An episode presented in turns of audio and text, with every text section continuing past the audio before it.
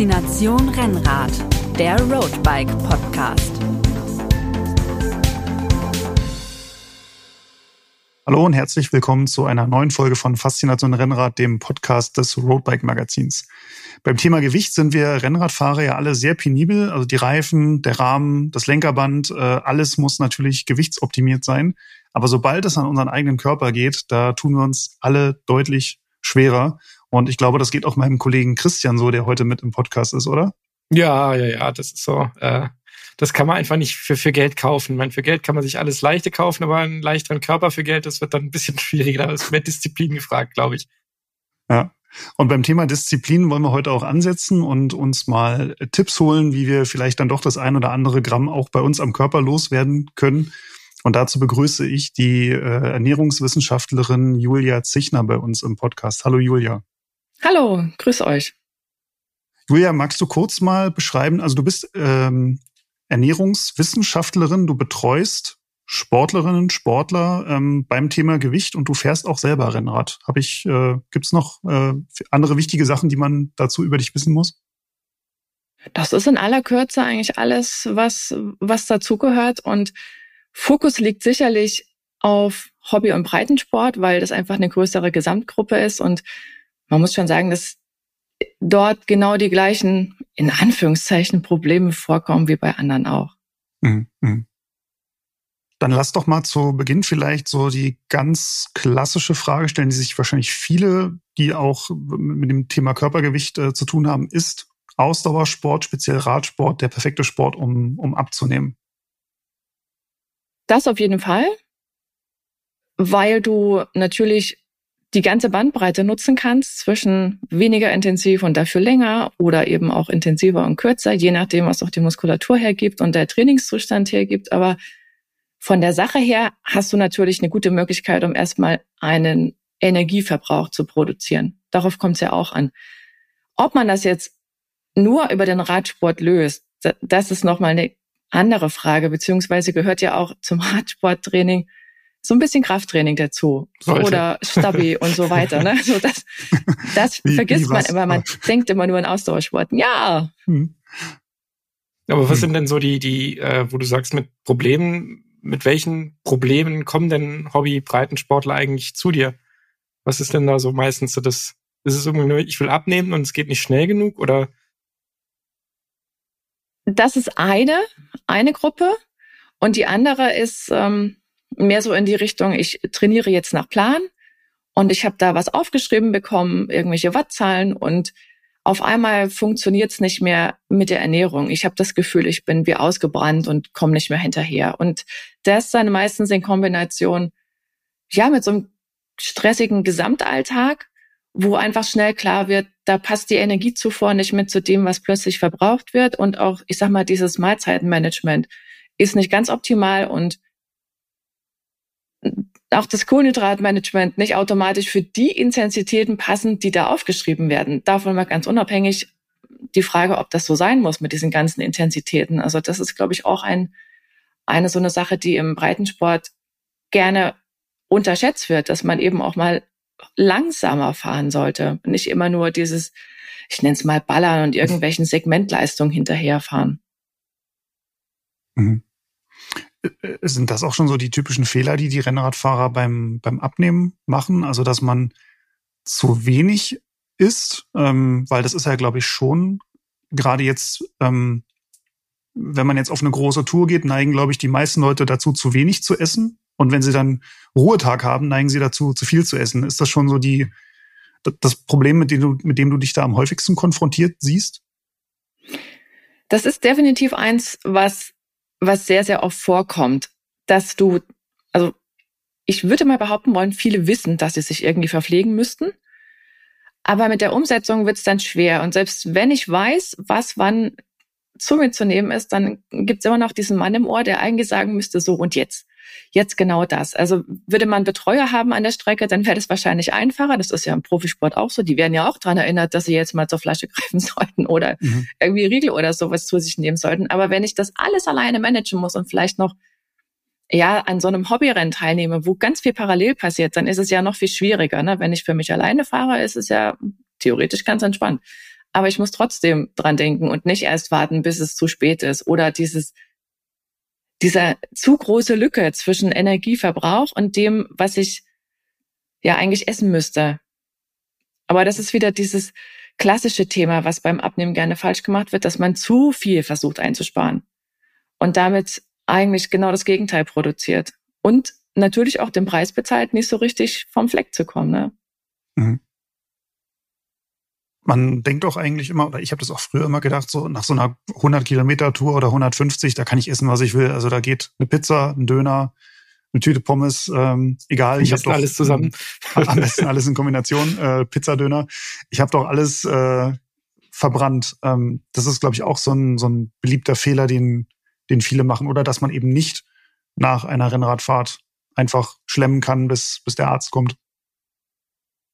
Ich sag mal so, das kommt drauf an, wie, wie lange du gefahren bist und wie intensiv du gefahren bist. Ne? Also es ist schon schwer, wenn ich jetzt, ich sag mal, 100, 120, 150. Kommt ja immer darauf an, wie ich trainiert bin. Ne? Je trainierter ich bin, umso ökonomischer arbeitet mein Stoffwechsel, umso mehr muss ich eigentlich machen, um die gleiche Menge noch umzusetzen wie jemand, der gerade einsteigt. Also da gibt's definitiv Unterschiede. Aber wenn ich jetzt, ich sag mal, 1500 irgendwie mehr verbrauche auf so langen Strecken, kann ja vorkommen oder noch mehr, mhm. die muss ich erst mal essen. Also das ist teilweise während der Tour möglich, ja. Aber letzten Endes ergibt sich daraus schon so eine gewisse, ich sag mal, so, so, so ein gewisses Kalorienbudget. Das ist nicht unbegrenzt, klar. Aber der Körper sagt mir rein theoretisch, wenn ich ihn gut lesen lerne, was er jetzt braucht. Und es ist schon so, wenn du an dein eigenes Appetitverhalten denkst, dass das relativ, relativ, ich sag mal, breit aufgestellt ist. Und klar ist auch, dass die Frage gilt, wann kommt denn die nächste lange Tour? wenn ich die morgen habe, muss ich anders reagieren, als wenn ich sage, ach, ich fahre nur sonntags lange Touren, da habe ich ja wieder Zeit. Mhm. mhm.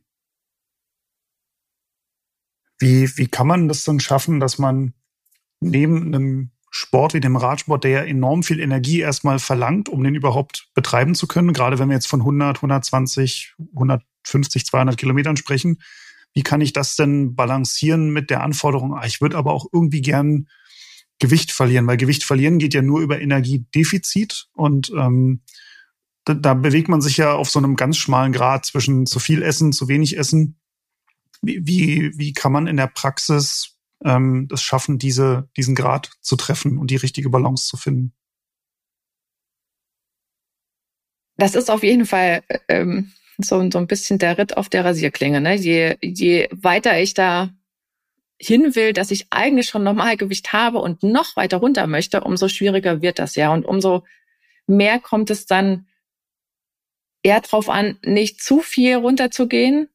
Da gibt's ja, ja, diese berühmten zehn Prozent runter unter meinem Gesamtenergiebedarf, den ich dann habe. Das wäre noch so verträglich, aber bloß nicht zu viel, weil sonst spart der Körper ja wieder oder versucht noch weiter zu ökonomisieren, was ja am Ende auch wieder nicht das ist, was ich eigentlich will. Ich möchte ja, dass die Reserven losgelassen werden, aber das, das, das Dilemma ist, dass unser Körper, je näher wir sozusagen an dieses Normalgewicht kommen oder wenn wir Normalgewicht eigentlich haben, dann sagt der Körper, nee, also sorry, ich habe überhaupt keinen Grund, hier was loszulassen, da musst du dir mhm. schon ein bisschen mehr anstrengen. Und das verleitet dann natürlich auch dazu, irgendwelche Dinge zu tun, die gar nicht mehr so produktiv sind. Und von der Sache her kommt es dann echt auf diese enge Verzahnung zwischen Training und Ernährung an. Also da ist auch wichtig, dass du immer wieder einen neuen Reiz setzt, immer wieder deinen Körper neu überrascht, sowohl beim Training als auch essenstechnisch. Also nicht im Prinzip vom Montag bis Sonntag die gleiche Menge Energie zu dir nimmst, so nach dem Motto,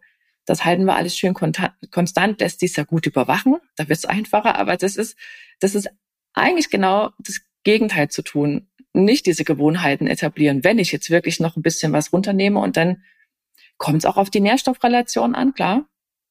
Also das Spiel mit den Kohlenhydraten, das ist immer wichtig.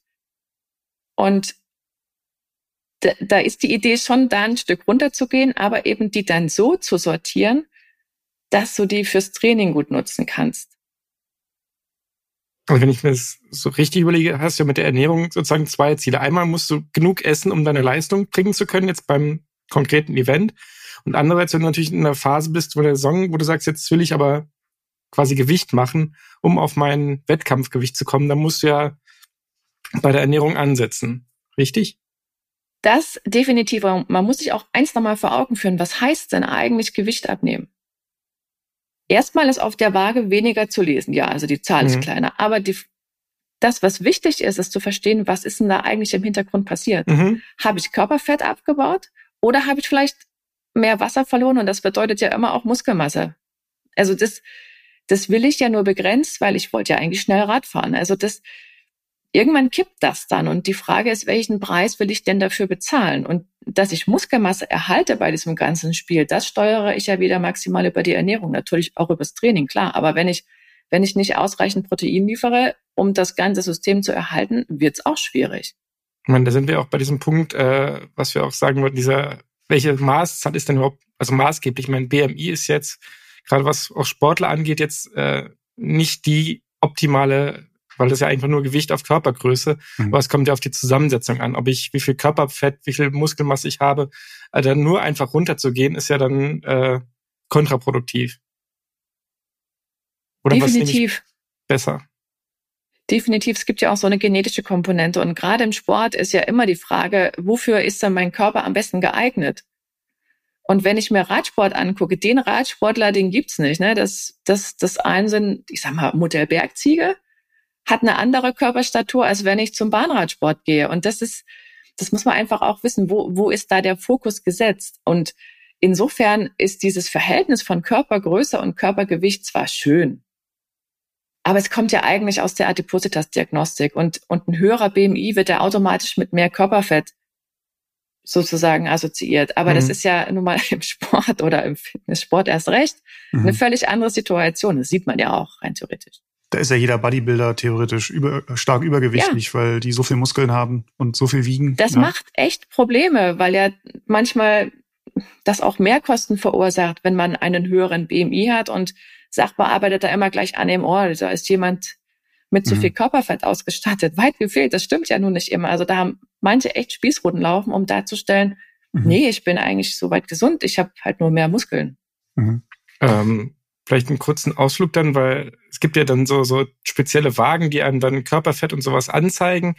Ist es ratsam? Taugen die jetzt für den Hausgebrauch was? Weil ich finde, so, so Körperfettmessung ist ja irgendwie, also man dann sieht diese, diese Zangen und sowas, also irgendwie kann ich mir nicht so genau vorstellen, dass das wirklich funktioniert und da wirklich was, was Valides ist oder äh, ist es empfehlenswert, dass man sich als, als Hobbysportler, der jetzt auf, auf sein Gewicht achten will, sowas zulegt oder braucht man das eigentlich nicht? Naja, also die, was heißt brauchen? Also es kommt darauf an, wie so oft. Also von, von der Sache her kriegt man auch sehr schnell an die Klamotten mit, wie das mit dem Gewicht so mhm. ist. Ne? Viele haben ja sehr enge Trikots, wenn es beim, beim Radsport bleiben und die stöhnen dann im Frühjahr, oh, das geht nicht mehr zu oder das sitzt da nicht mehr richtig. Mhm. Das ist so das eine. Da muss ich noch gar nicht auf die Waage steigen. Mhm. Letzten Endes sind diese Wagen immer so eine Momentaufnahme. Ich mache halt eine Messung und dann kann ich die aneinander rein und es wird erst spannend, wenn ich Verlaufsmessungen mhm. mache mit unter gleichen Konditionen und mit dem gleichen Gerät. Dann habe ich so eine ganz gute Vorstellung, wie sich Dinge entwickeln.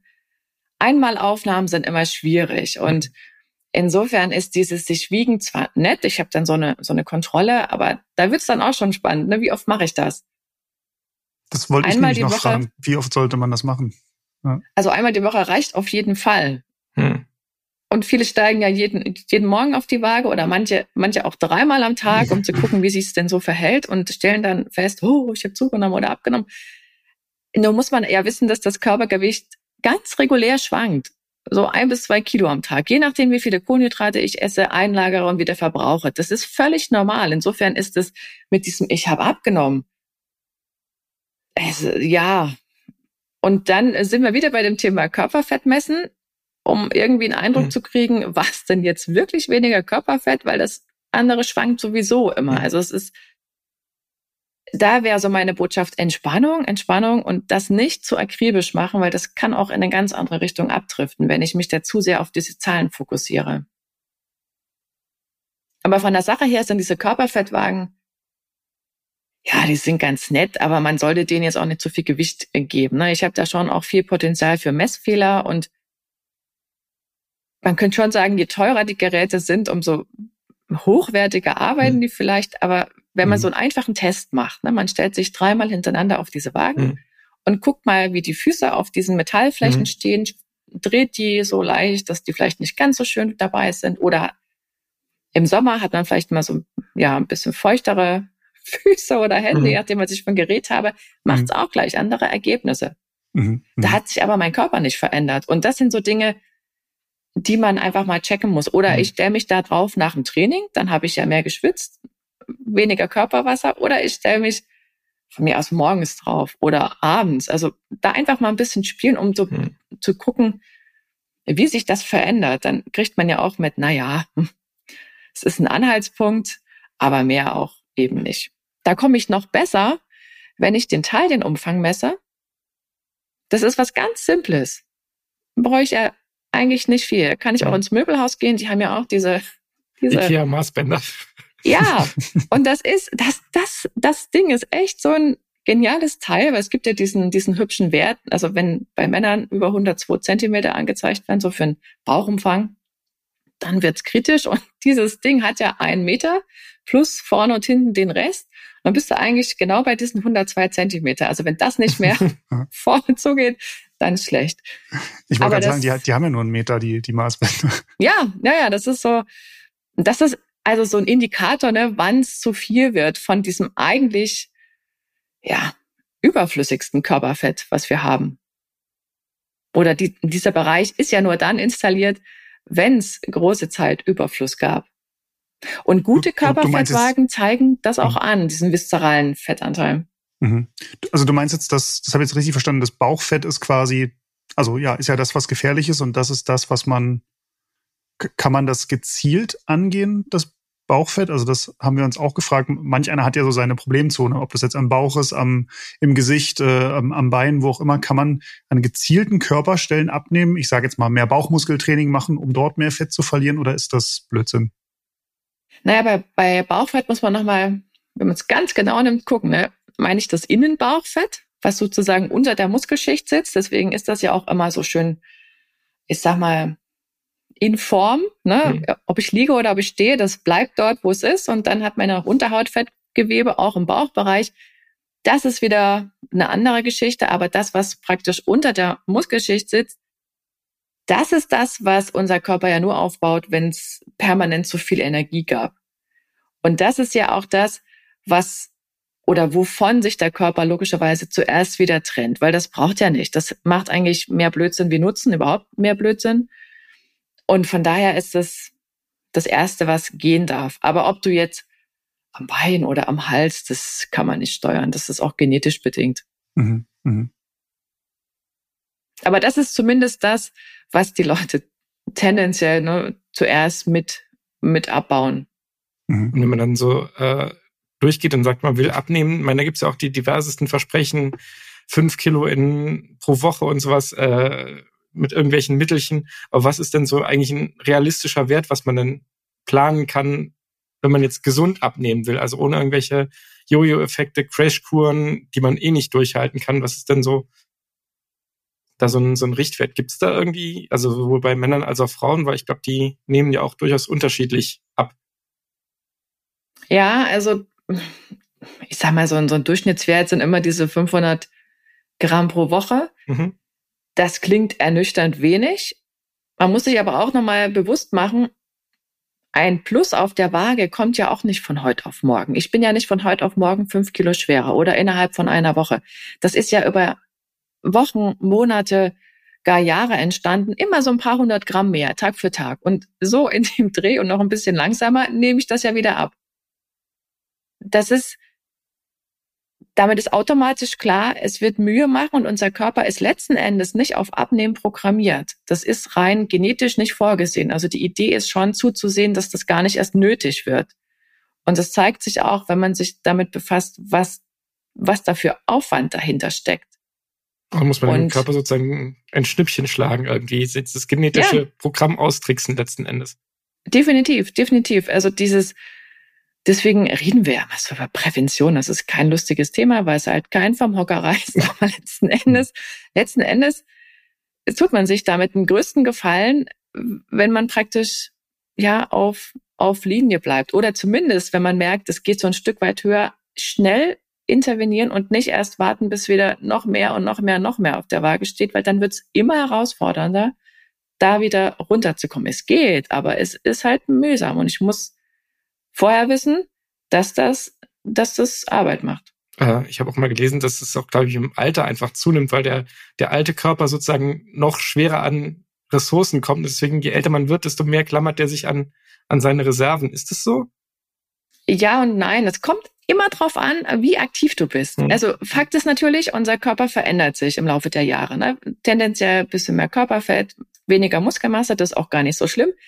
Und jetzt kommt der Zusatz, wenn ich nicht körperlich aktiv bin oder nicht ausreichend körperlich aktiv bin, dann geht das noch schneller. Mhm. Das heißt, ich kann das System äh, ja vielleicht nicht ganz aufhalten, aber ich kann es gut in Schach halten, wenn ich eigentlich ja, man könnte auch sagen, sogar immer ein Stückchen mehr noch, auch gerade Krafttraining mache mhm. im, im Alter, also oder mit zunehmendem Alter. Das klingt vielleicht ein bisschen besser. Und nicht diese Idee habe, dann setze ich mich zur Ruhe und Schluss ist. Also ich habe im Prinzip die Aufgabe, mit zunehmendem Alter immer mehr Bewegung und Aktivität in meinem Alltag zu platzieren. Und wenn einem das klar ist, dann hat man natürlich auch, ja, vielleicht einen anderen Fokus oder ein anderes Ziel. Und dann klappt es auch besser mit diesem, ich sag mal, Gewichtsmanagement. Aber mir ist noch eins eingefallen, ähm, diese fünf Kilo Minus, die ja immer so plakativ mhm. stehen. Mhm. Wann erreiche ich die?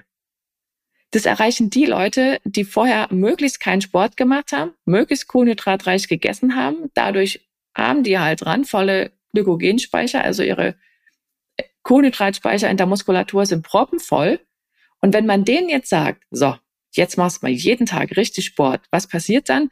Dann bauen die diese ganzen Kohlenhydratvorräte ab. Ich habe ja auch Wasser eingelagert. Da kommen zwei, drei Kilo natürlich auch zustande, je nachdem, wie viel Muskelmasse ich da auch habe und wie viel ich eingelagert hatte. Das ist kein Körperfett und gar nichts. Das sind einfach nur erstmal verbrauchte Speicher. Und wenn die leer sind, dann werde ich das nächste Woche natürlich nicht wieder haben, dieses Erfolgsergebnis. Also das, das, das klingt toll, aber funktioniert halt nur mit bestimmten Leuten das ist ein Phänomen, was ich sogar als jemand, der ja regelmäßig Sport macht, so nach so einer Saisonpause immer bemerkt, wenn ich mal so zwei, drei Wochen jetzt wirklich fast gar keinen Sport gemacht habe und mir das ernährungstechnisch, ich sage jetzt mal, hab gut gehen lassen. Und dann geht man auf die Waage, ups, äh, vier Kilo zugenommen und nach einer Woche sind zwei Kilo davon schon weg. Ähm, einfach weil natürlich dieser Glykogenspeicher durch ähm, jetzt wieder Sport gemacht und wieder ein bisschen gesünder gegessen, ähm, ja, ent, ent, entleert wird.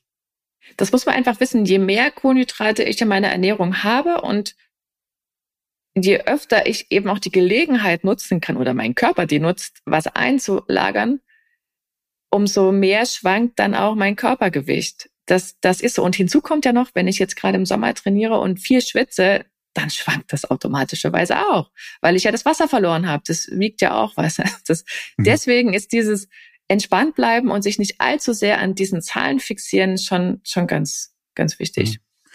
Also würdest du auch sagen, also weil du hast vorhin gesagt, zehn Prozent ähm, Defizit pro Tag wäre so eine, nachhaltige Form des Abnehmens. Funktioniert das dann nur übers Kalorienzählen? Weil das wäre ja andererseits auch wieder eine sehr zahlenfixierte ähm, ja, Herangehensweise, die ja auch keinem Spaß macht, wenn man jetzt, äh, wenn man sich seinen Teller angerichtet hat und das dann erst in irgendeine App oder in irgendeine Excel-Tabelle eintragen muss, was man da jetzt an Kalorien auf dem, auf dem Teller hat. Also wie, wie würdest du das in der Praxis empfehlen, wie man dieses Energiedefizit und diesen Energiebedarf managen kann, ohne da jetzt eine, eine komplette Wissenschaft draus machen zu müssen? Na, der Mensch ist ja ein Gewohnheitstier. Also wir haben bestimmte Essensmuster und die wiederholen sich auch sehr, sehr oft. Und wenn man sich dann mal selber mit seinem eigenen Essverhalten auseinandersetzt, dann wird man feststellen, na ja, es gibt schon so gewisse Sachen, die wiederholen sich. Gar täglich, wöchentlich, wie auch immer. Und die Idee ist im Grunde zu gucken, wenn ich jetzt vorhabe, irgendwie abzunehmen, was mache ich vielleicht im Moment noch nicht ganz so optimal? Also was die Freitagabendpizza sozusagen. Was könnte besser laufen? Ob die das wirklich ist, weiß man noch nicht. Das muss man sich halt angucken. Und dann ist es natürlich klug, mal ein paar Tage aufzuschreiben, was ich esse. Das mache ich ja auch so. Also ich gucke mir dann einmal von vier, fünf Tagen idealerweise an, was so zusammenkommt. Und dann sieht man auch, wo es klemmt. Also meistens erzählen die Leute ja so am Anfang, was das Problem ist und dann habe ich so eine Grundidee und das Ernährungsprotokoll zeigt dann ziemlich gut, was am Ende zu optimieren wäre. Und dann gibt's natürlich ein paar Sachen, die man anders macht und die macht man dann auch wieder gewohnheitsmäßig oder versucht, die so zu etablieren. Und es geht im Grunde darum, den Fokus darauf zu legen, ne, ob ich die Mahlzeit vielleicht weiter auseinandernehme oder ob ich vielleicht einmal tausche, Mittag gegen Abendessen oder andere Lebensmittel da reinpacke. Aber jetzt dieses Tracken von, von Tag eins bis irgendwie fünf, sechs Wochen oder noch länger, das findet an und für sich nicht statt, weil das Essen nach Zahlen ist, das ist zwar ganz cool, wenn ich es wirklich überprüfen will und überwachen will, aber wir sind ja nicht im Profi-Radsport in dem Falle, sondern im Hobbybereich und Genuss und ja, sowas wie Entspannung beim Essen darf ja auch sein, muss auch sein, meiner Einschätzung nach. Ja, ich meine, sonst, äh, man, man geht mal mittags in die Kantine oder trifft sich abends irgendwo zum Essen und wer da eine Waage mitnimmt, um seinen Schnitzel im, im Gasthof zu wiegen und äh, dann Pommes abzuzählen, ich glaube, der ist das letzte Mal eingeladen worden. Ja, das hat dann, das, das, das, das geht dann schon in so eine andere Richtung, wo dann auch Fragen kommen, sag mal, was ist was mit dir los? Was mhm. haben wir was verpasst sozusagen? Aber letzten Endes muss man sich auch klar machen, Natürlich fange ich an zu tracken, aber was sind das für Werte, die da genutzt werden? Das sind ja auch Durchschnittswerte aus, aus diversen Datenbanken zu Lebensmitteln. Das heißt, gerade bei dem Thema Schnitzel, das ist ja auch die Frage, wie ist denn das zubereitet? Und das, das sind immer, also das werde ich nur wissen, wenn ich den frage, der das zubereitet hat, welches Rezept er genommen hat. Und wenn der dann die Zutaten nicht abgewogen hat, wird sowieso wieder ungenau. Mhm. Also auch da gilt es, sich so ein bisschen zu entspannen. Es, mhm. Also wichtig ist halt wirklich die, die grob fahrlässigen, ich sag mal, Fehler in Anführungszeichen zu finden. Und die gibt's. Und wenn man das einmal verstanden hat und verstanden hat, warum eine andere Lösung besser wäre und eher zum Ziel führt, dann fällt es den meisten auch leichter, das dann umzusetzen. Ich kann es aus, aus meiner, ich merke, wenn ich abnehmen will und, und möchte, der erste Schritt so, dass abends, äh, nach dem Abendessen halt nichts mehr zu essen. Ich meine, das ist ja der klassische, man sitzt abends auf der Couch und dann noch, äh, ach, jetzt noch so ein Keks oder zwei oder drei Kekse oder dann, am Ende ist die Packung dann doch leer. Äh, das, das sind halt dann auch relativ schnell relativ viele Kalorien, die man eigentlich ja dann komplett, also unnötig zuführt. Also ich glaube, da kann man schon relativ viel machen, wenn man an diesen Gewohnheiten so ein bisschen schraubt. Ich wollte gerade sagen, die du wahrscheinlich aus Gewohnheit dir einfach so, ah, da läuft jetzt die Serie oder der Tatort oder was auch immer. Ja, ähm, man hat einfach abends tierisch Bock drauf. da hilft bei mir immer so, ich kauf's dann irgendwann nicht. Also wenn ich im Supermarkt stark genug bin, dann am Keksregal vorbeizugehen äh, und dann nicht die Tüte Chips in, in den Einkaufswagen zu legen, weil du denkst, oh, ist schon irgendwie auch geil ab und zu.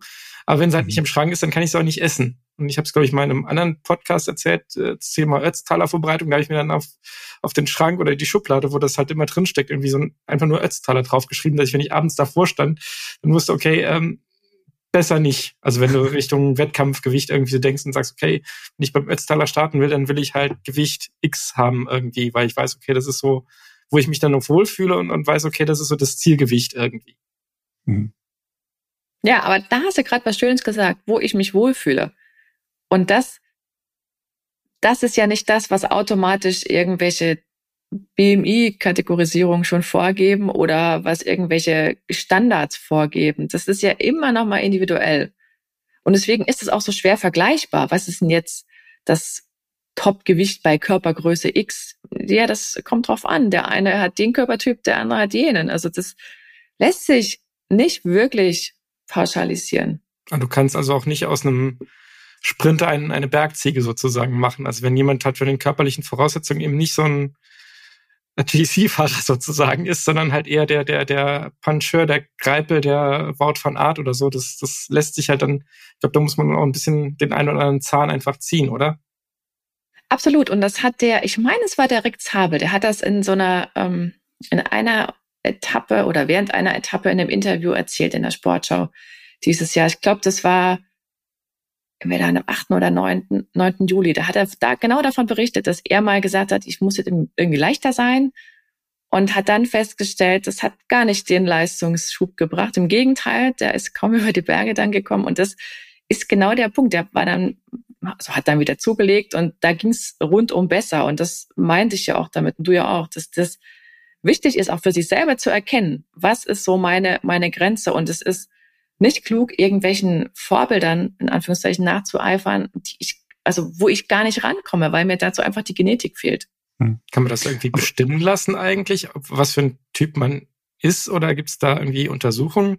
Oder ist das so ein bisschen jeden, jeden Einzelnen sich anschauen und sagen, okay, wie ist deine Muskel-, Körper-, Gewichtszusammensetzung? Also es gibt zwar irgendwelche Stoffwechseltyp-Tests, mhm. aber was die jetzt wirklich aussagen, mhm. schwierig. Das, das weiß ich nicht so richtig. Also ich wäre da vorsichtig, aber beziehungsweise habe ich mich damit jetzt auch mhm. nie beschäftigt. Fakt ist, wenn ich jemanden habe, der von mir aus fünfmal die Woche ins Fitnessstudio geht und Maximalkrafttraining macht und feststellt, also irgendwie wächst der Bizeps nicht so richtig wie bei meinem Nachbarn, dann ist klar, der hat wahrscheinlich genau diese Genetik für Modellwerkzeuge. Also mhm. der kann zwar Leistung bringen mit der Muskulatur, Kraftausdauer, aber der wird jetzt nicht dieses Volumen mhm. aufbauen, mhm. wie vielleicht ein anderer, der dreimal geht und gescheit ist und dann zack, sieht man auch, was der gemacht hat. Und das kannst mhm. du nicht, das, das, das kannst du nicht steuern. Das ist halt das ist, das ist sozusagen das Blatt, was man dir mitgegeben mhm. hat. Und du musst es dann mhm. ausspielen. Es gibt ja auch irgendwie diesen, diesen Mythos von diesen Futterverwertern. Also es gibt ja Menschen, die irgendwie umgangssprachlich fressen können wie ein Scheunenträcher, die setzen halt nichts an. Und andere, die, genau.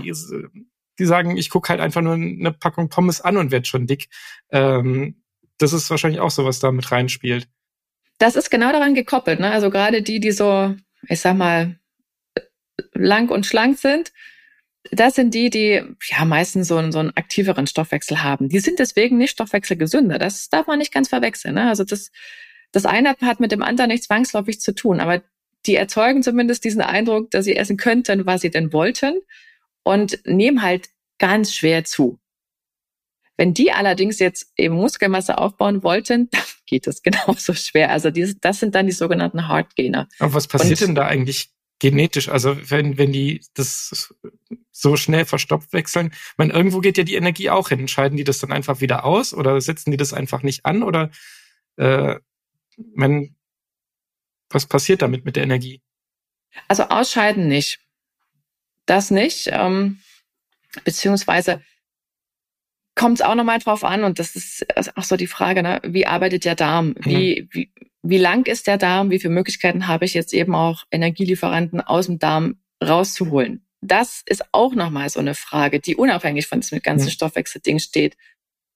Aber das ganze System ist aktiver.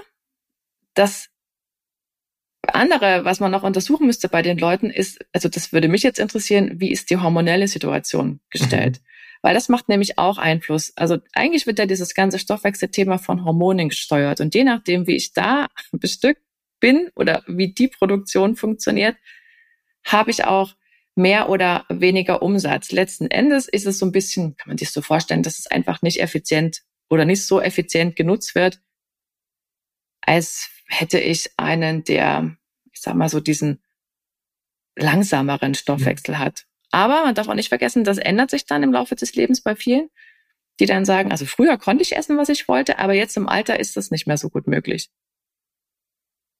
Das, das gibt's auch. Also es gibt auch bei Frauen, die dann sagen, also ich habe hier entsprechend gut immer gekonnt und seit den Wechseljahren ist schlechter.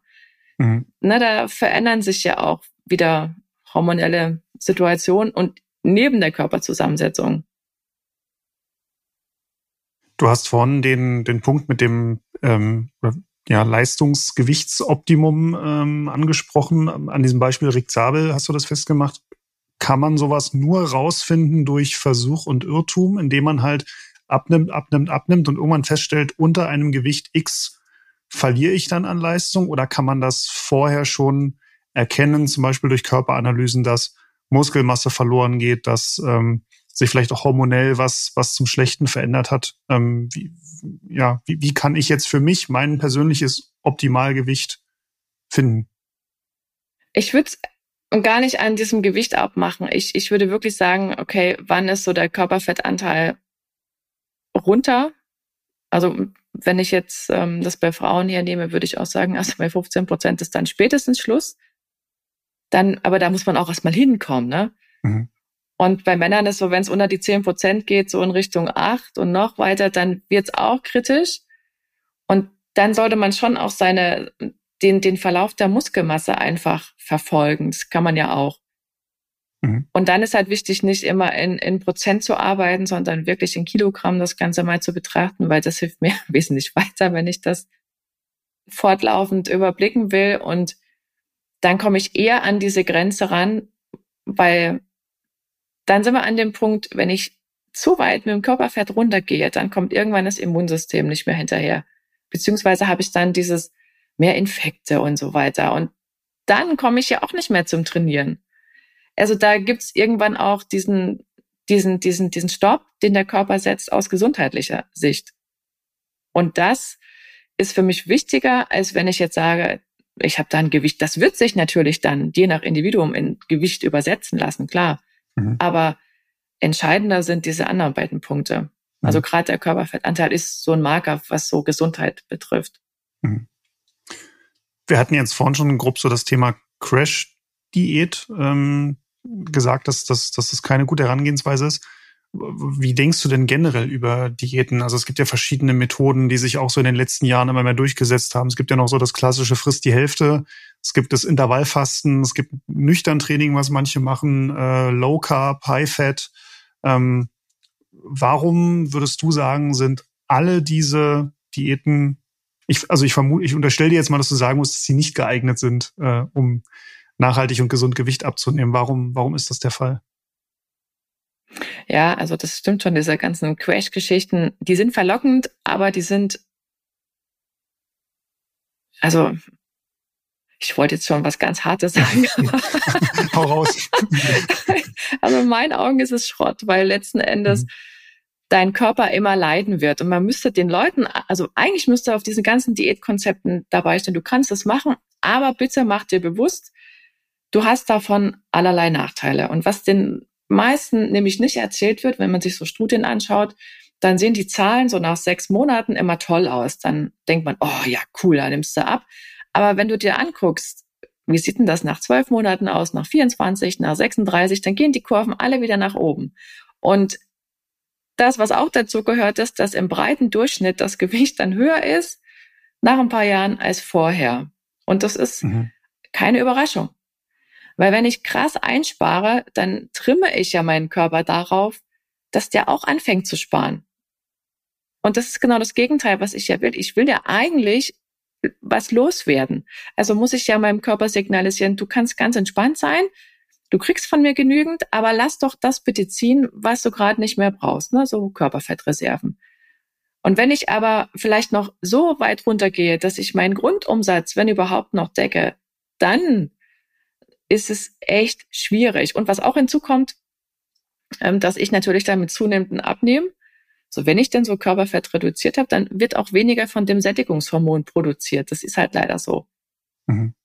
Und die Idee ist schon, dass ich, und deswegen auch ist, ist es so wichtig zu sagen, ich baue gar nicht erst so viel Körperfett auf, denn wenn ich nachher diese Fettzellen wieder verkleinere, nichts anderes passiert ja beim, beim, beim Abnehmen, dann produzieren die halt weniger Sättigungshormon. Und dann fällt es mir halt schwerer, aufzuhören zu essen oder früher aufzuhören zu essen. Und dann entsteht genau wieder dieser Teufelskreislauf, dass ich sage, ach naja, ich könnte ja noch ein bisschen und dies und jenes. Und dann kommt vielleicht noch ein bisschen Stress dazu und Heißhunger und schon ist es nicht mehr so einfach, dieses Energielevel zu halten. Und deswegen ist es deutlich schlauer oder generell überhaupt schlau, das nicht mhm. zu machen, sondern sich, wenn überhaupt, so ein paar Sachen vielleicht rauszupicken aus manchen Konzepten.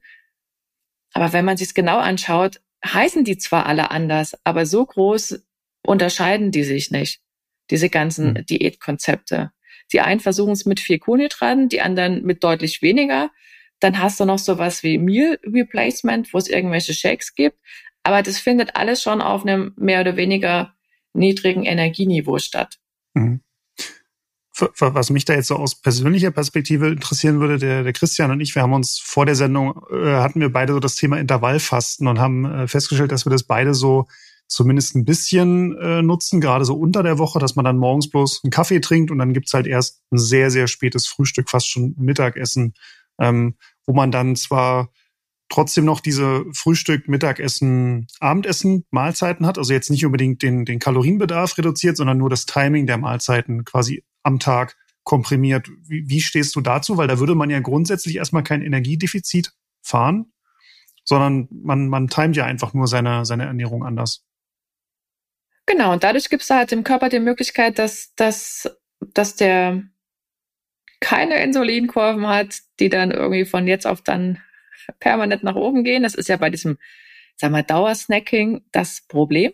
Mhm. Und viel Insulin heißt immer suboptimale Fettsäureverbrennung. Also eigentlich das Gegenteil von dem, was ich ja gerade will, wenn ich mein Gewicht in Schuss halten will. In Richtung Stoffwechselgesundheit ist das tatsächlich gut, muss man ganz, muss man ganz klar sagen. Und das machen wir ja auch mehr oder weniger, wenn wir mal vier, fünf Stunden Pause lassen zwischen den Mahlzeiten. Da passiert genau das Gleiche insofern ist es völlig, völlig okay. Man muss sich halt nur klar machen, dass ich nichts gegessen habe, logischerweise auch keine Kohlenhydrate. Und dann, wenn ich dann intensiv irgendwas machen will auf dem Rad, wird's halt mhm. mühsam. Da musste ich mich dann permanent mehr versorgen, wenn ich das wirklich so umsetzen wollte. Das ist das, was man nicht vergessen sollte. Denn mhm. gerade wenn ich abends wieder wenig Kohlenhydrate, morgens dann gar nichts und dann bleibt mir nur das Mittagessen. Und das ist mhm. wieder so ein sich bewusst machen mhm. dürfen Thema.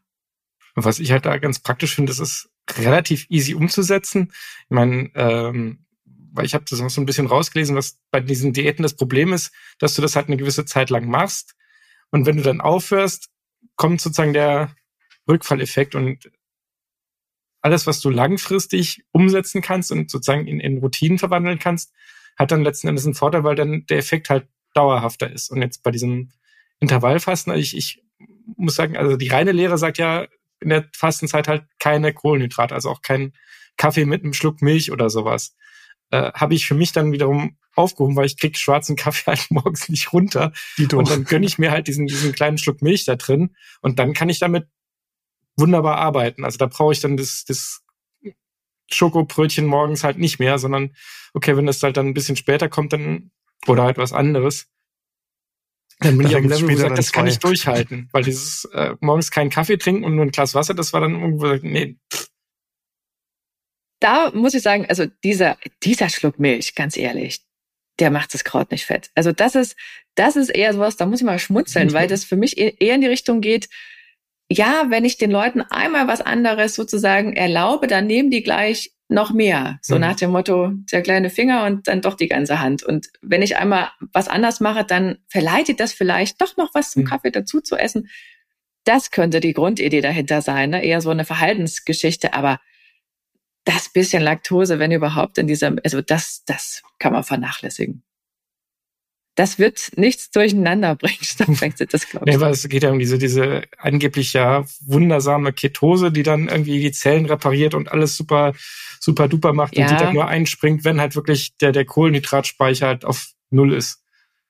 Und wenn du dann irgendwie zwischendurch Kohlenhydrate zuführst, dann torpedierst du wie sie diesen angeblich ja lebensverlängernden Effekt. Ich meine, wenn man da sich drüber einliest, da gibt es ja auch Studien, die das äh, unfassbar feiern, weil dann Mäuse irgendwie länger gelebt haben, aber die Übertragbarkeit auf den Menschen ist ja nicht immer so ganz eins zu eins gegeben. Ja, der Mensch ist keine Maus. Das äh, bleibt, das bleibt bestehen. Und das halten wir das, fest für den heutigen Tag. Der Mensch ist keine Maus. und das Dilemma ist ja immer bei diesen ganzen Studien. Ne? Ich klar, ich muss, wenn ich es an mir selber ausprobiere, mich für einen Weg entscheiden. Dann weiß ich aber nicht, wie es gewesen wäre, wenn ich das mhm. anders gemacht hätte. Also das ist, das ist halt entscheiden für heißt immer entscheiden dagegen, automatisch. Und klar ist es klug, nicht immer zu essen. Das ist ja auch wieder etwas, was uns genetisch eigentlich einprogrammiert ist. Ja, die Phasen zwischen Nahrungssuche und Nahrungsaufnahme, die waren ja mal deutlich länger, als sie heute sind. Und so sind wir eigentlich auch programmiert. Wir kommen damit klar. Definitiv. Aber nee, es ist ich, nicht so bequem. Ich weiß noch, äh, letztes Jahr, als ich dann, ich bin dann auch nüchtern halt auf sozusagen leeren Magen zur Arbeit gefahren. Ich meine, das sind bei mir irgendwie was um die 17, 18 Kilometer, also dreiviertel Stunde, 50 Minuten, je nach, je nach Richtung letzten Endes. da habe ich jetzt nicht gemerkt, dass ich da morgens extrem äh, schlecht drauf gewesen wäre, obwohl ich dann eigentlich nur auf, also quasi eine Stunde nüchtern Training gemacht habe. Naja, nichts gegessen haben heißt ja nicht, dass ich keine Energiesubstrate habe. Das ist auch so was, was, was manchmal durcheinander gebracht wird. Ne? Also wenn ich langsam genug fahre, habe ich ja immer einen Fettstoffwechsel. Der wird mich gut tragen. Und wenn es ganz gut gelaufen ist, dann habe ich vielleicht noch vom Vortag so ein paar Kohlenhydratreste meiner Muskulatur. Und die nutzt die Muskulatur logischerweise mhm. auch. Und wenn ich langsam genug fahre, macht sie das mit Sauerstoff, auch mit den Kohlenhydraten und dann geht das Ganze noch mhm. sparsamer. Mhm. Das heißt, wenn ich entspannt quatschen könnte nebenher, mhm. dann werde ich damit super zurechtkommen. Wie ist denn das, das ist äh, generell, es gibt auch diese, diesen, diesen Mythos, wenn du Fett verbrennen willst, musst du langsam fahren. Ähm, mhm. Also sprich, je langsamer du fährst, also quasi kurz vorm Stillstand, dann hast du die, die beste Fettverbrennung. Gilt das so in der, der Generalität wahrscheinlich auch nicht, oder?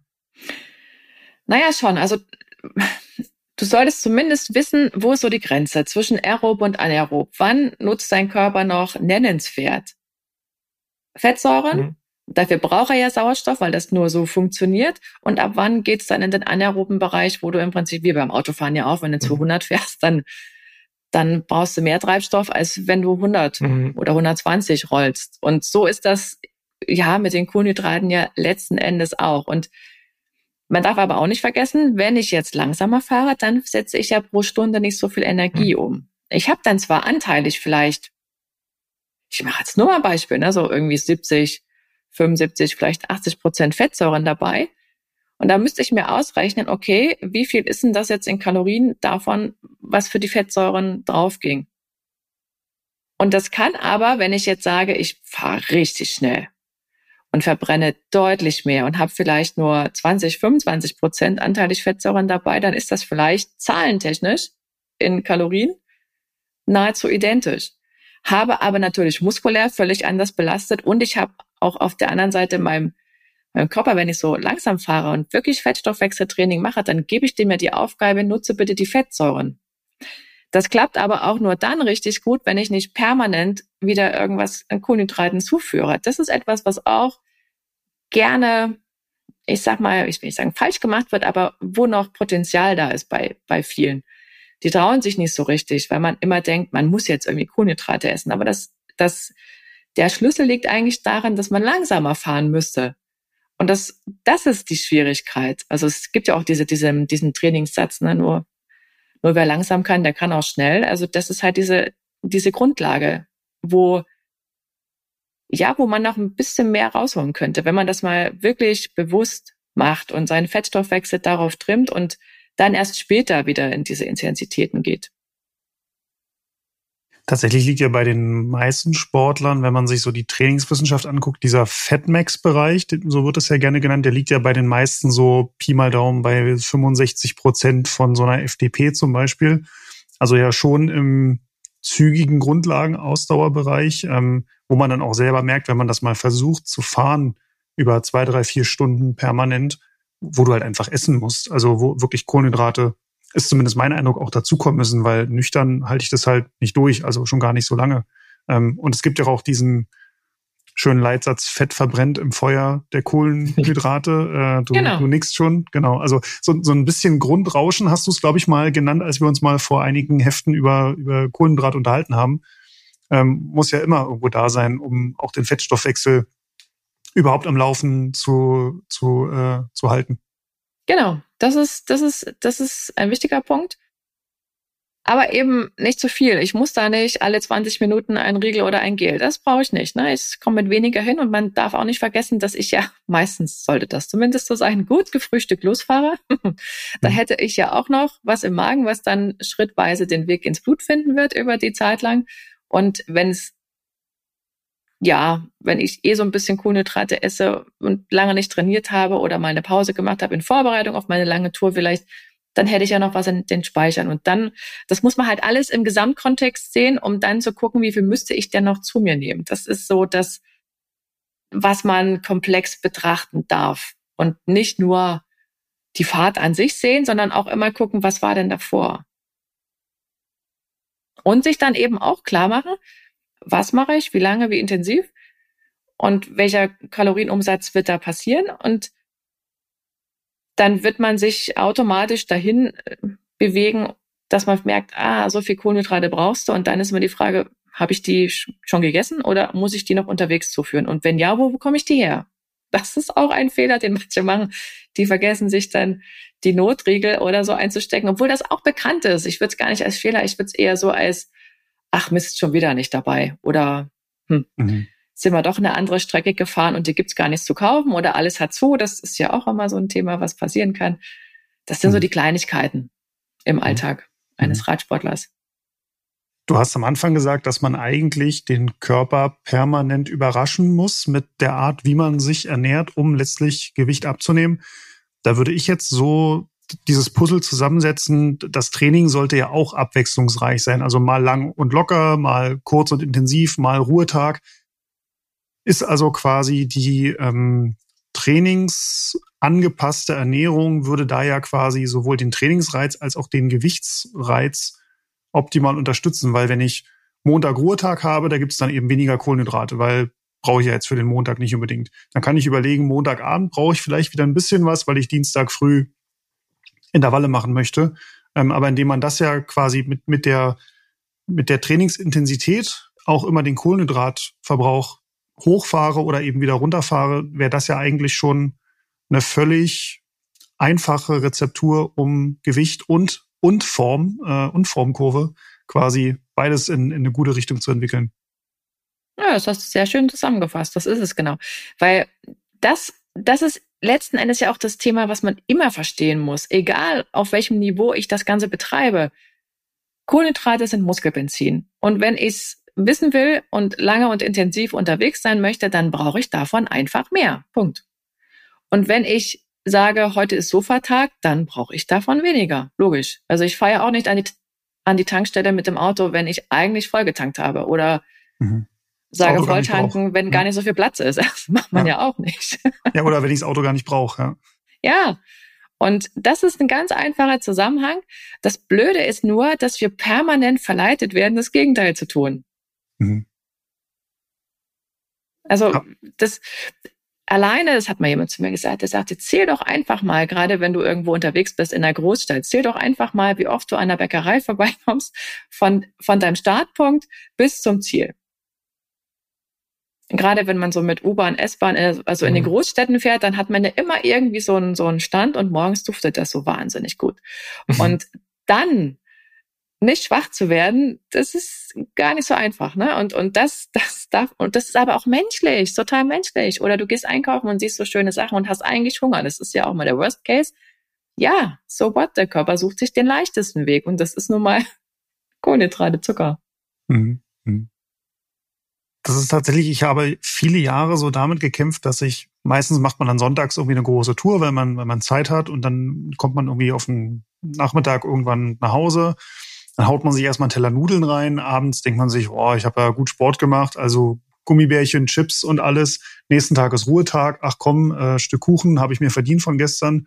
Und am Ende ja. hat man irgendwie äh, Oder das berühmte ja. After-Ride-Bierchen, wo man sagt, okay, jetzt hast du äh, geschwitzt irgendwie drei, vier, fünf, sechs, acht Stunden und dann läuft halt so ein Bier, zwei, das läuft halt dann an einem warmen Sommer Sommertag ja quasi wie nix. Also ist ja auch so, muss ja auch ersetzt werden. Ja, ja ich meine, aber der Alkohol ist halt auch äh, meine, wir wollen jetzt nicht die Spaßbremsen geben. Ich meine, äh, wir sind ja alles Hobbyfahrer, aber muss halt schon das auch bewusst, glaube ich, äh, einplanen oder machen. Aber, aber da habe ich jetzt so im letzten Jahr festgestellt, seit ich beim Fahren viel mehr auf die Kohlenhydrate pro Stunde achte und das klingt total unsexy, weil man irgendwie im Kopf immer so mitrechnen muss, wie, wie viel Riegel esse ich denn jetzt und alle halbe Stunde piepst der Radcomputer bei mir und dann wandert wieder was in den Mund. Aber ich habe danach echt so dieses Phänomen, ich esse dann irgendwie, weiß nicht, 150 Gramm Nudeln und dann bin ich erstmal satt. Also ich habe diesen, dieses Nachfressen, wie ich es früher mal gerne genannt habe, da, da, komme ich gar nicht hin. Ähm, und das ist so ein, was ich zumindest für mich entdeckt habe, ein guter Weg, um das Gewicht auch nachhaltig dann in eine, in eine gute Richtung zu, zu entwickeln und ähm, so, ja, so Schritt für Schritt, ohne dass man es eigentlich merkt, äh, Gewicht verloren habe. Ja, ja, ja, das ist schon, also wenn, du, wenn du diese, diese Spanne zwischen dem, was du gerade umgesetzt hast und dem, was du eigentlich hättest zuführen müssen, zu groß werden lässt, dann reagiert der Körper irgendwann mit so einem richtig deutlichen Appetitverhalten. Ne? Und dann fängst du auch an, wahlweise irgendwas zu nehmen, was halt da ist und was zuerst verfügbar gewesen ist. Und wenn du das aber gar nicht erst produzierst, diesen krassen Reiz, mhm. dann lässt sich das auch einfacher handhaben. Mhm. Und das meinte ich vorhin mit diesem, man muss halt gucken, wo sind so die Stellschrauben, wo ich noch was drehen kann an meinem eigenen Essverhalten? Was könnte man noch optimaler machen? Und das hat gar nicht immer mit Kalorienzählen zu tun und auch nicht immer nur mit Mahlzeitenanzahl, hat auch was mit Zeitabständen zu tun, mit Zusammensetzung von Mahlzeiten. Und das variiert, das muss auch variieren. Also das ist kein in, in Stein gemeißeltes System. Das geben mhm. aber irgendwelche Diätpläne gerne vor. Und das ist auch so eine, eigentlich eine falsche Vorstellung zu sagen, ich würde irgendwelche standardisierten Ernährungspläne rausgeben. Das mache ich nicht, grundsätzlich nicht. Die kann man sich im Internet suchen, da gibt es zuhauf davon. Aber die Frage ist ja immer, was ist denn dein Thema? Wo kannst du noch irgendwas ändern? Und die meisten merken ja auch, dass es an gewissen Stellen nicht rund läuft. Sonst würden sie ja nicht auf die Idee kommen, irgendwas ändern zu wollen. Die Frage ist nur, was genau, damit das anders wird. Mhm. Ja, es war nur für mich so, ähm, früher immer, äh, wie soll ich sagen, unvorstellbar, dass dieses, du, du, wenn du abnehmen willst, musst du mehr beim Sport essen, weil man ja erstmal denkt, hey, mehr essen, dann nehme ich doch aber, nehme ich doch aber zu. Ähm, aber ich habe so mittlerweile wirklich verstanden und das ist so ein, so ein Leitsatz, den ich auch Freunden gerne mal mitgebe, wo ich das beobachte, so dieses, der Sport selber beim Sport ist für mich nicht der Moment, um abzunehmen, sondern eigentlich abnehmen tust du außerhalb vom, vom Sport, also abseits davon. Würdest du mir dem so, so zustimmen oder äh, gebe ich da, gebe ich da schlechte Ratschläge? ja, ja, ja und nein. Also auf, auf der einen Seite ähm, ist auch klar, du wirst rein, rein technisch gar nicht alles während der Belastung aufnehmen können, was du da umsetzt. Das ist ja auch so eine, so, mhm. so eine Sache, die man verstehen muss. Du kannst es nicht. Du kannst nur für dich vorher vorbereiten, kannst äh, diverse Speicher füllen, du kannst einen Fettstoffwechsel vorbereiten, das ja auch höher, also höher tourig noch gut läuft. Das sind so die Dinge, die du drehen kannst, aber du wirst mit einem Energiedefizit leben müssen in der Situation an sich. Mhm. Und je länger du unterwegs bist, umso größer wird es sein. Wenn du kürzer unterwegs bist, kann das auch im Gegenteil enden. Passiert auch manchen. Die essen dann so viel, dass sie praktisch mehr aufgenommen haben als letzten Endes verfahren.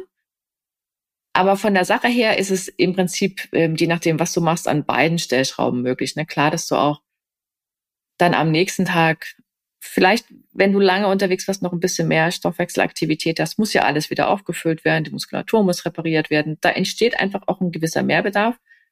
Der ist nicht, den, den, den, den schreibt man nicht auf oder so. Das ist in Zahlen schwer darstellbar, aber der ist de facto ja definitiv da.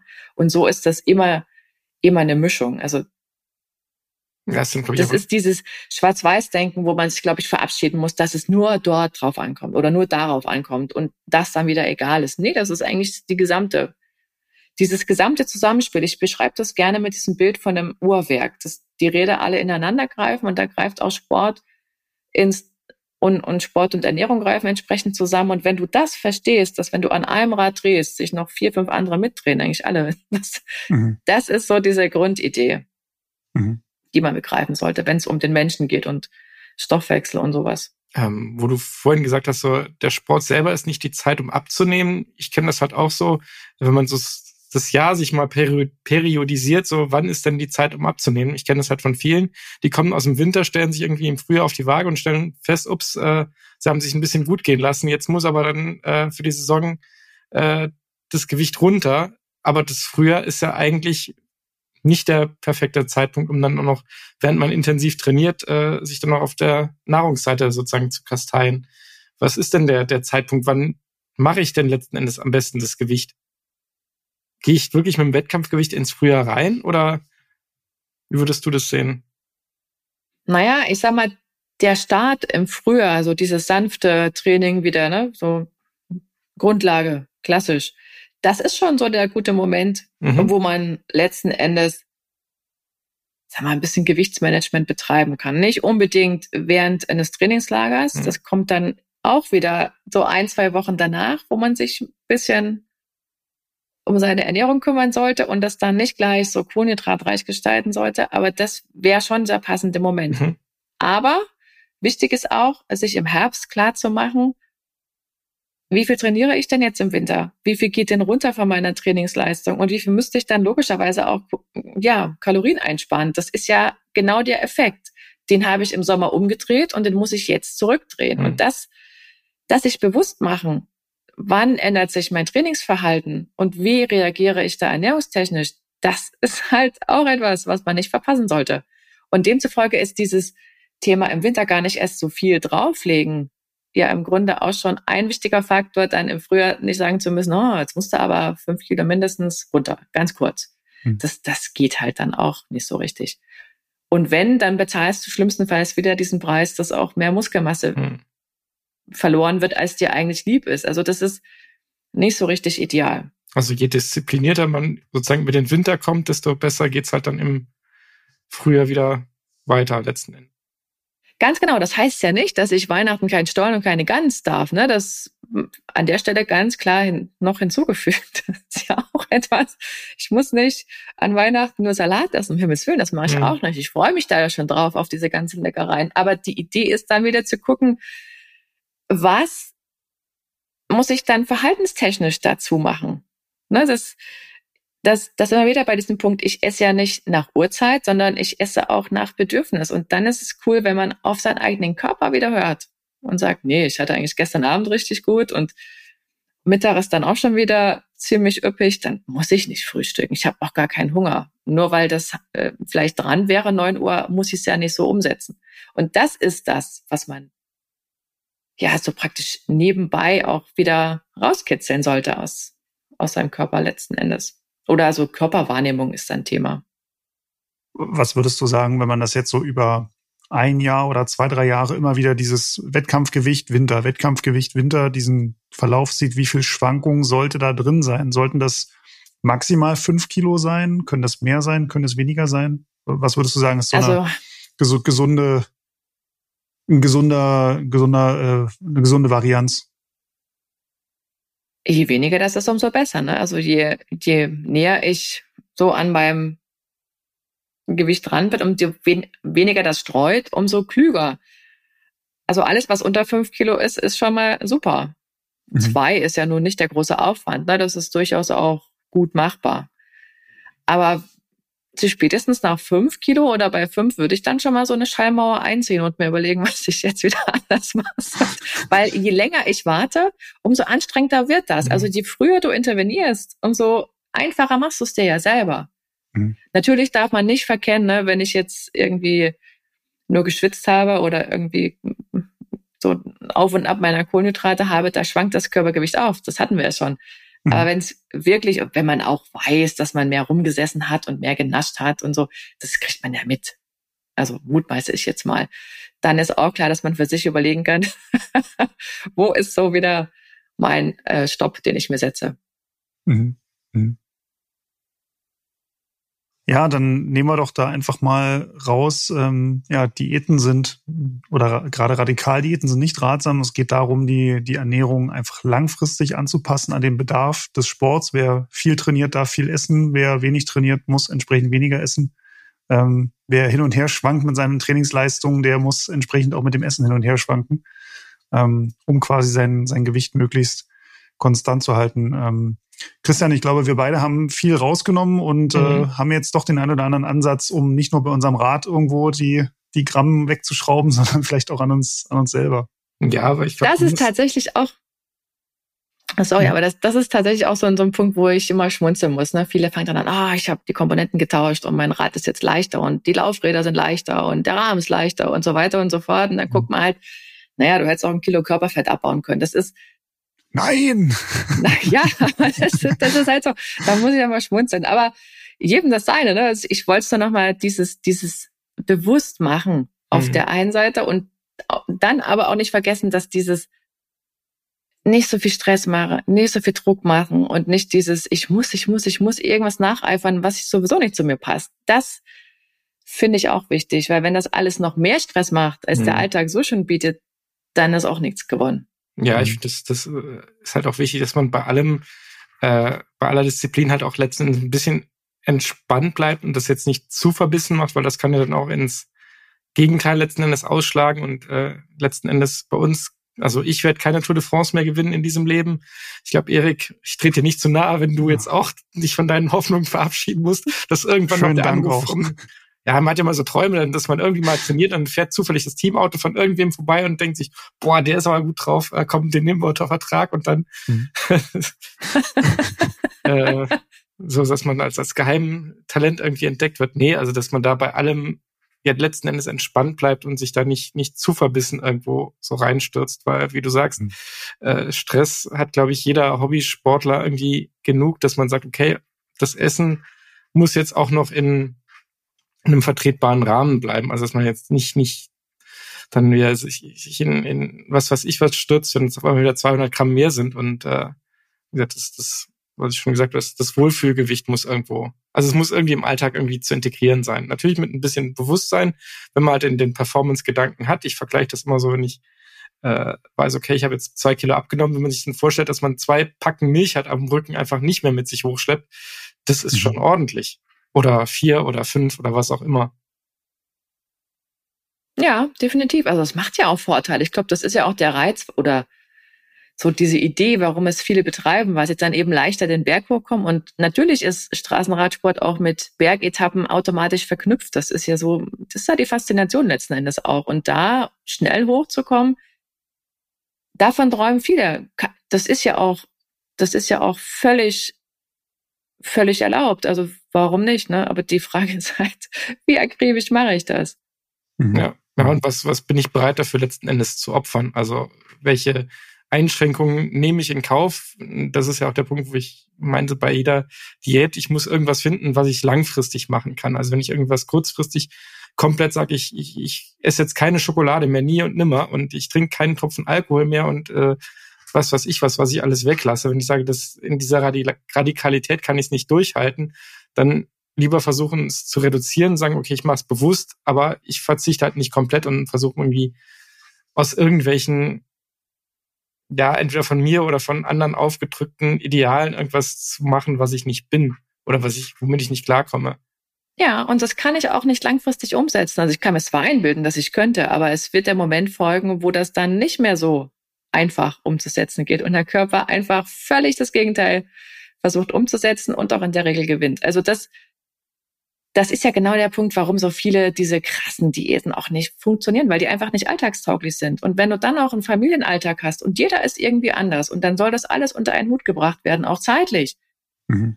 Das funktioniert nicht. Das macht ja noch mehr Stress und Durcheinander. Also das, auch dieses ganze Thema mit, mit Leuten essen gehen oder sich mit anderen zum Essen treffen. Wenn jetzt zehn verschiedene Ernährungsweisen aufeinander kommen und jeder muss dann, ah, ich esse da nicht und das nicht und hast du nicht sowas noch, das esse ich normalerweise mal abends das ist, das ist ja Wahnsinn. Also wie soll das Kinder funktionieren ohne Stress?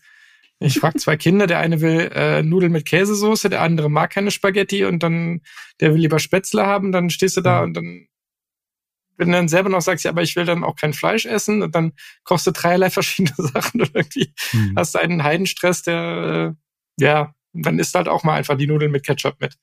Mhm. Ja, und das, das, das wird ja so gerne vergessen oder vernachlässigt, sag ich mal, ne? wenn man das liest und dann denkt, ach, hübscher Plan und nett und klingt ja alles lecker, aber wie praxistauglich ist denn das? Ich kann doch nicht, wenn ich im Berufsalltag stehe, ständig alles immer selber frisch schnippeln. Ich könnte schon, wenn ich da die Gelegenheit hätte, aber habe ich die? Hm, auf jeden Fall nicht und dann täglich. Versuche ich das vielleicht drei Tage durchzuhalten, aber merke, hm, das wird wieder nicht funktionieren. Und es wird nur langfristig entspannt laufen, wenn es zu meinem Alltag passt. Das, das ist aber ein alter Hut. Ja, dann halten wir das doch, doch das als, äh, als Schlusswort fest, würde ich sagen. Ähm, Gewicht ist, äh, ja, man, man kann sich's leicht machen, äh, haha, man kann es aber auch äh, sicherlich über, überverkomplizieren. Ähm, ja, liebe Hörerinnen, liebe Hörer, wenn ihr dazu ähm, ja, Anekdoten habt, ähm, Geschichten, wenn ihr vielleicht selber, keine Ahnung, 50 Kilo schon abgenommen habt und seitdem die Berge hochfliegt wie Jonas Wingegaard und Tadej Pogacar mal zwei, ähm, dann schreibt uns doch gerne. Wir finden solche Geschichten immer wahnsinnig inspirierend. Es gibt ja sehr, sehr viele Leute, die ja als Übergewichtige mit dem Rennradfahren gestartet haben und dann irgendwann ja wie ein, wie ein potenzieller Tour de France-Sieger irgendwann äh, durch, durch die Lande gefahren sind. Also wenn ihr so jemand seid, wenn ihr so jemand seid, dann, dann schreibt uns doch gerne. Ansonsten gibt's uns auch als Magazin, wo ihr auch ähm, ja, Ernährungstipps, Trainingstipps äh, in jedem Heft bekommt, genauso wie Radtests, äh, Zubehörtests, falls ihr doch sagt, nee, Körpergewicht, da gehe ich nicht ran, erst muss das Rad abgespeckt werden, ähm, werdet ihr dort glücklich. Uns gibt's auch auf Social Media, auf ähm, Instagram, auf Facebook und auf, neuerdings sagt man ja jetzt X, ähm, seit genau. Elon Musk das umbenannt hat. Da findet ihr uns als Roadbike Magazin. Ähm, Julia, vielen Dank, dass du heute bei uns im Podcast warst und unsere Fragen beantwortet hast und uns ja das Thema Gewicht äh, hoffentlich ein bisschen leichter gemacht hast, den Christian und mir. Genau, Gerne, danke. hat mich sehr gefreut. Danke dir. Dann, liebe Hörerinnen, liebe Hörer, macht's gut, bis zum nächsten Mal. Tschüss. Ciao. Tschüss.